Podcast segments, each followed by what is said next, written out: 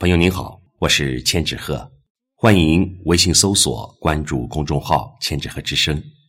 今天和您分享的是作家宋协龙的作品《中国声音是地火，是天雷》。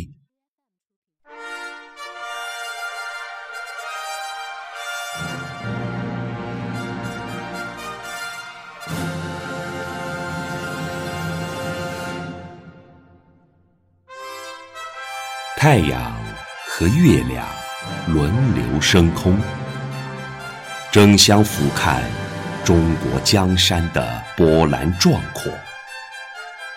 一座山峰擎起另一座山峰，一道沟壑扯动另一道沟壑。峰巅绝顶，辉映八千里日月；斗转星移，叠嶂十万里冰雪。云团簇拥，宛若醒狮呼啸；江河奔涌，犹如蛟龙长吟。雁群振翅，放飞九霄音律；山峦凤啼，势震八荒六合。中国这块古老迟暮的大地，有过洛阳牡丹的姹紫千红，也有过。圆明园废墟的荒草萋萋，有过乐府编钟笙歌燕舞的流动银仄，也有过饿殍千里横尸遍野的悲怆阡陌；有过秦皇汉武跃马扬鞭的威武长风，也有过八国联军烧杀抢掠的累累伤灼。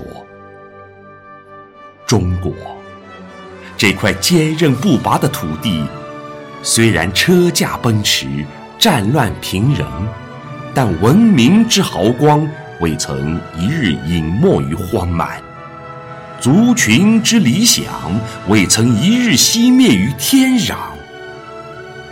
外敌入侵，宗庙丘墟；中国之脊梁未曾一日折断弯曲。中国这块延续炎黄图腾的土地，虽然经历了百年的屈辱沉默，但一代代仁人志士为民族的复兴大业，始终高昂着头颅，向着广袤的苍穹发声。这声音，字字是地火燃烧，句句是天雷轰鸣。富国强兵，振兴中华。孙中山在岁月的觉醒中发出第一声呐喊。当我们的祖国在经历若干年之后赶上并超美国领跑世界时，中华民族的伟大复兴才会真正到来。历史的回音壁上激昂着毛泽东的伟大宣言。拥有十四亿中国人民聚合的磅礴之力，我们走自己的路，具有无比广阔的舞台，具有无比深厚的历史底蕴，具有无比强大的前进定力。站在两个百年的交汇点，中国领袖向世界发声。抗美援朝。立国之战，中华民族不可战胜的血性在上甘岭高地发生；戈壁沙海、楼兰深处，两弹一星、长武探月在玉宇九天发生；台湾海峡、南海疆域，驰骋的战舰在千顷波涛发生；云海茫茫，烈风阵阵。呼啸的战鹰在万里蓝天发生，脱贫攻坚、战胜疫情，中国力量在大江南北、长城内外发生。